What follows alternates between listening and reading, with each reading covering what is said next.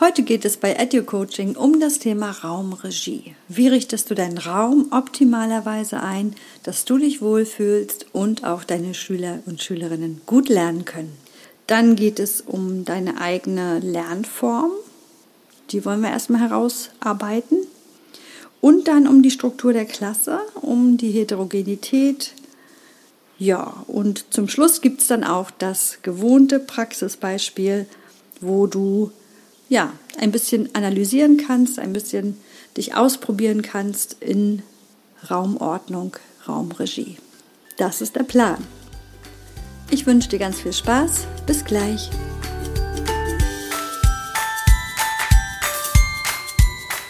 Herzlich willkommen bei Edu Coaching, dein Praxispodcast rund um das Thema Schule. Hier erwarten dich Inspiration, Innovation und Austausch bist du Referendarin, Quereinsteigerin oder startest bereits als frisch gebackene Lehrerin durch? Dann bist du hier genau richtig. EduCoaching bietet dir neue Ansätze des Unterrichtens. Coachen statt Lehren, Lenken statt Führen. Mein Name ist Silva Müller und ich möchte mit dir zusammen Schule neu gestalten, damit Lernen wieder mehr Freude macht. Schön, dass du dabei bist in der EduCoaching Family. Und wir starten auch gleich mit dem neuen Thema der Episode 4, Raumregie, Raumorganisation. Ich wünsche dir ganz viel Spaß und neue Erkenntnisse. Am Anfang des Schuljahres schaue ich immer ganz genau, ob die Stühle und Tische zu den Kindern passen. Denn die wachsen in den Ferien ja manchmal enorm, dass man sie oft gar nicht wiedererkennt, besonders so zur vierten Klasse hin. Und da sollten wir natürlich gucken, dass sie nicht mit den Beinen an der, am Tisch oben anstoßen oder zugebeugt über dem Tisch sitzen. Ne, das sollten wir schon anpassen dann. In den meisten Schulen kann man Tische und Stühle verstellen, Höhen verstellen. Und das ist auch immer ein Erlebnis, das dann mit den Kindern zusammen zu machen. Dass sie selber das Gefühl haben, ja, so ist es gut. Ne? Also dieses strenge gerade Sitzen, was ich noch kenne aus meiner Schulzeit, das ist ja überhaupt nicht mehr aktuell. Und gerade in der Grundschule sollen die Kinder ja auch gar nicht so viel auf den Stühlen sitzen. Da gibt es ja mittlerweile so viele Möglichkeiten im äh, Sitzkreis auf Kissen oder auch an Stehpuls oder ja auf Kuschelkissen lesen oder sich etwas erarbeiten. Das ist alles erlaubt und auch erwünscht, dass die Kinder Spaß am Lernen haben. Was ich sehr wichtig finde, ist in der Schreib-Lernphase darauf zu achten, dass die Kinder wirklich gut sitzen, dass auch keine Beine baumeln oder die Nase auf dem Papier ist. Ja, das, äh, das finde ich sehr wichtig, damit auch die Schulter, das Handgelenk, damit das alles entspannt ist. Und das Schreiben, Lernen ist sehr anstrengend für die Kinder. Und wenn dann die Sitzhaltung nicht passt, dann wird es noch anstrengender. Wobei mir jetzt beim Reden einfällt, dass ja die Schreib-Lernphase mit großen Stiften auf großem Papier startet. Das kann man natürlich wieder auf der Erde machen. Mein Gedanke ging in die Richtung, wenn die Kinder anfangen, in Linien zu schreiben, dann brauchen sie einen statischen Untergrund.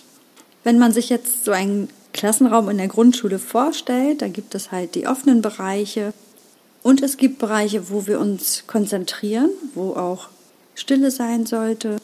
Dafür bietet sich im normalen Klassenraum Tisch und Stuhl an, also die Bank, dass die Kinder dort geschützt und konzentriert ihre Arbeiten erledigen können. Ähm, ich habe es auch schon mal probiert, dass die Kinder keinen festen Platz haben, sondern nur eine feste Ablage für ihre Dinge, für ihre Sachen. Das hat in meiner Klasse nicht so gut funktioniert. Das gab sehr viel Unruhe und Streit auch. Ich denke, es lag daran, dass es eine dritte Klasse bereits war. Also die kannten das noch nicht, das System. Und ja, es war einfach ungewohnt für die Kinder, keinen festen Platz zu haben. Ich kann mir vorstellen, wenn man das gleich in der ersten Klasse beginnt, dass das funktioniert. Vielleicht hast du das ja selber sogar auch schon ausprobiert. Dann teil mir das gerne mit oder uns in der EduCoaching Family. Denn von unseren gegenseitigen Erfahrungen können wir lernen und ja, fassen mehr Mut für Neues, Veränderungen anzugehen. Das ist ja das Ziel von EduCoaching. Und hier kommt der erste Tipp heute für dich. Überprüfe zu jedem Schuljahresbeginn die Bänke für deine Schülerinnen und Schüler. Sie sollten bequem sitzen, dass sie entspannt schreiben können. Die Beine sollten nicht am Tisch anstoßen und die Füße sollten auch nicht baumeln. Beachte auch, dass in der Grundschule die Kinder einen großen Bewegungsdrang haben. Deshalb solltest du die Bank, also Tisch und Stuhl, als besonderen Ort auch für die Kinder deutlich machen, als Konzentrationsort, als geschützten Ort und diesen dann auch hauptsächlich dafür nutzen. Jetzt wollen wir uns mit den Lernformen beschäftigen. Was ist deine Lernform, in der du dich am wohlsten fühlst? Das gängigste ist ja leider noch immer die frontale Lernform, das frontale Unterrichten. Aber du kennst bestimmt auch ganz viel anderes, was es da noch gibt. Da haben wir das Partnerlernen, das Gruppenlernen, die Freiarbeit, das Stationslernen, das Werkstattlernen, um nur einige zu nennen. Im Laufe deines Lehrerinnenlebens wirst du merken, welche Lernform dir besonders liegt, wo du besonders viel Spaß hast und auch deine Schülerinnen, deine Schüler gut mit begeistern kannst. Um Schule neu zu gestalten, zeitgemäß zu gestalten, brauchen wir viele verschiedene Lernformen. Der Frontalunterricht kann ein Teil dessen sein, sollte aber nicht bestimmend und ja, Hauptunterrichtsform sein. Das ist einfach nicht mehr zeitgemäß. Um alle Kinder mitzunehmen aus der Klasse, aus allen Niveaustufen, müssen wir den Unterricht öffnen. Das geht gar nicht anders. Für mich wird das immer besonders deutlich, wenn ich mal eine Vertretungsstunde habe und nicht wirklich vorbereitet bin und das dann ja auch in Frontalunterricht endet, ähm, ja, dass es viel anstrengender ist, auch für mich als Lehrerin, da ständig zu aktivieren, die Kinder zu motivieren. Ja, das ist so für mich immer der Beweis, öffne ich die Lernform, dann macht es mir mehr Spaß und den Kindern sowieso. Und manchmal gelingt es mir sogar in Vertretungsstunden. Ja, und ihr merkt, ich drifte schon wieder ab vom Thema. Wir haben ja das Thema Raumregie, Raumordnung. Aber es hat indirekt dann doch damit zu tun, weil was ist jetzt deine Lieblingslernform? Und danach richtest du dann den Raum aus. Wenn du zum Beispiel am liebsten in Gruppen arbeitest, dann wirst du den Raum so gestalten, dass die Gruppentische schon ja, aufgebaut sind, dass das so die Grundstruktur des Raumes ist.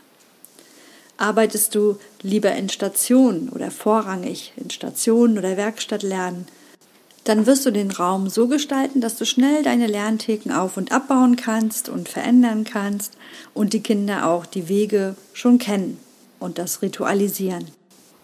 Und durchaus kann die Frontalsitzordnung eine Art der Lernform sein. Das ist aus meiner Sicht völlig legitim, sollte es aber nicht hauptsächlich sein. Wenn es dir jetzt so geht wie mir, dass du gar keine Lieblingslernform hast, dann brauchen wir mehr Struktur für den Schulalltag.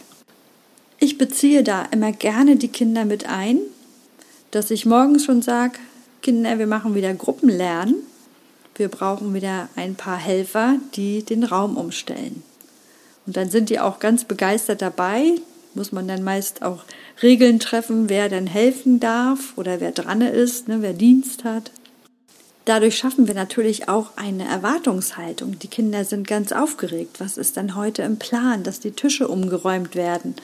Ja, also da kann man die Kinder wirklich super mit einbeziehen und das auch nutzen dann für seinen Unterricht. Beachten solltest du, dass die Ranzen und die Sachen, die möglicherweise unter der Bank liegen, dann auch ihren Platz so wechseln wie das Kind. Aber das können die Kinder auch ganz selbstständig dann mit übernehmen. Es erzieht aber auch zur Ordnung, weil ich merke im Laufe des Schuljahres, die Kinder räumen immer öfter selbstständig ihre Bänke auf, weil sie wissen, wenn dann mal wieder umgestellt wird, haben sie Stress, ihre Sachen zu finden oder zu ordnen. Und das sind ja auch so wichtige Dinge, die die Kinder dann fürs Leben brauchen. Ne? Die Selbstorganisation, das wollen wir ihnen ja auch mitgeben. Und hier der Tipp Nummer zwei für dich. Beachte, dass der Raum zu deinen Lernformen passt. Nimm für Umbauarbeiten gerne die Hilfe der Kinder in Anspruch. So schaffst du eine Erwartungshaltung, die du für deinen Unterricht nutzen kannst. Finde heraus, welches deine Lieblingslernform ist und dann richtest du dir den Raum genauso ein, wie es zu dir passt. Als nächstes möchte ich mit dir über die Klassenstruktur sprechen, weil die Analyse der Klassenstruktur ist sehr wichtig, um den Raum ideal und optimal einzurichten. Da kommt es zum Beispiel darauf an, wie viele Kinder du mit Förderbedarf hast. Das heißt, wer kann vielleicht nicht so gut hören, nicht so gut sehen oder wo ist die Aufmerksamkeit eingeschränkt, wer ist sehr stark ablenkungsbereit. Alle diese Dinge sind sehr wichtig, um die Kinder dann auch so zu setzen, dass sie halt ruhig und entspannt lernen können. Zu beachten ist auch, ob Assistenzlehrer dabei sind, die Kinder unterstützen in ihrem Schulalltag. Auch wenn du gerne in Gruppen arbeitest, ist es wichtig, die Gruppen dann so zusammenzustellen, dass die Kinder gut miteinander lernen können. Das heißt nicht, dass sie auf einer Niveaustufe sein müssen. Also ich arbeite sehr gerne in verschiedenen Niveaustufen in den Gruppen zusammen, weil dann die leistungsstärkeren Schüler den Schwächeren helfen können und die Schwächeren merken, dass eben ja, einiges doch einfacher ist, als sie denken, weil sie von Kindern angeleitet werden. Meistens ist es ja in den Klassen so, dass die Freunde alle zusammensitzen wollen oder möglichst in der Nähe. Das gibt aber natürlich immer Quatschalarm. Also es ist in meiner Klasse zumindest immer unruhig, wenn die Kinder, die sich sehr gut verstehen, auch im Unterricht in der Nähe sitzen dauerhaft. Für mich ist das immer eher eine Auszeichnung, wenn sie dann einmal zusammen lernen dürfen. Ansonsten versuche ich schon, da Abstand zu schaffen, damit sie sich einfach auch auf den Unterrichtsstoff konzentrieren können. Im Blick haben solltest du auch die Kinder, die gerne abgucken. Die freuen sich dann, dass sie alles richtig haben oder ganz viel geschrieben haben und es ist aber gar nicht ihre Leistung. Wenn ich merke, dass ein Kind dazu neigt, gerne woanders abzuschreiben, dann nutze ich wirklich bewusst die Gruppenarbeit, wo ich sage, jetzt könnt ihr miteinander arbeiten, jetzt könnt ihr ein gemeinsames Ergebnis schaffen, um dann aber auch wieder in die Einzelarbeit zu gehen und mir zu zeigen, was hast du gelernt? Ja, dass sie den Unterschied merken, okay, jetzt darf ich und dann ist es aber auch wieder nicht erlaubt, dann möchte ich wirklich die Eigenleistung dann auch erkennen. Es gibt auch so kleine Lernbüros, kleine Raumteiler für den Tisch, dass die Kinder nicht verleitet werden, nach rechts und links zu schauen. Für die leistungsstarken Schüler, die schon sehr selbstständig sind, habe ich oft auch extra Aufgaben, die sie wirklich auch ganz alleine in einem Nebenraum oder separat lösen können, ohne dass da permanent einer dabei sein muss. Das macht sie sehr stolz und erleichtert mir natürlich als Lehrerin auch die Arbeit, dass ich mich dann auf die Schwächeren konzentrieren kann und die leistungsstarken Schüler trotzdem auch gefordert werden. Du merkst schon, dass innerhalb des Lernens eine große Differenzierung notwendig ist, damit wirklich jeder auch auf seinem Level in seinem Bereich ja das Beste aus sich herausholen kann. Umso wichtiger ist mir, dass wir soziale Gemeinschaft leben. Das können wir über den Raum, am besten im Kreis oder auch in U-Form, wenn wir sitzen wollen. Jeder hat dann jeden im Blick, jeder wird wahrgenommen und das macht ganz viel mit uns und löst auch ganz viele Konflikte, die vielleicht innerhalb des Schulalltags entstehen.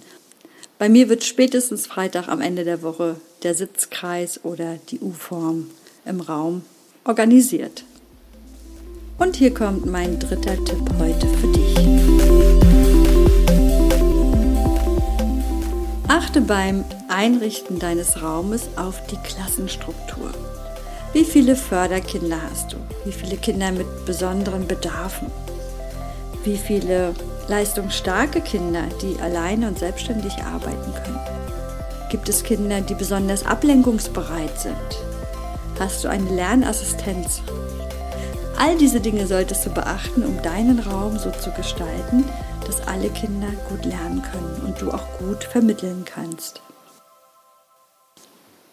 Zum Schluss gibt es das versprochene Praxisbeispiel. Ich stelle dir einige Kinder vor, die in einer Klasse unterrichtet werden und du kannst dir überlegen, wie du den Raum dafür gestalten würdest. In deiner Lieblingslernform natürlich und unter Beachtung der Besonderheiten.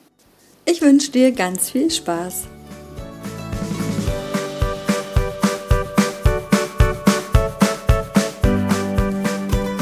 Dieses Beispiel ist wieder frei erfunden und alle Ähnlichkeiten sind zufällig. Du hast eine vierte Klasse mit 25 Kindern. Diese Kinder wurden bis jetzt in drei Lerngruppen aufgeteilt, in drei Niveaustufen. Davon sind acht Kinder mit besonderen Bedarfen, 13 Kinder, die ja in der Norm lernen und vier Kinder, die besonders begabt sind in verschiedenen Bereichen. Mathematik, Lesen, eine sehr rasche Auffassungsgabe oder auch eine schnelle Umsetzung der Aufgaben. Das ist alles sehr gut ausgeprägt bei diesen Kindern. Von den acht Kindern, die Förderbedarf haben, gibt es zwei Kinder mit ADHS.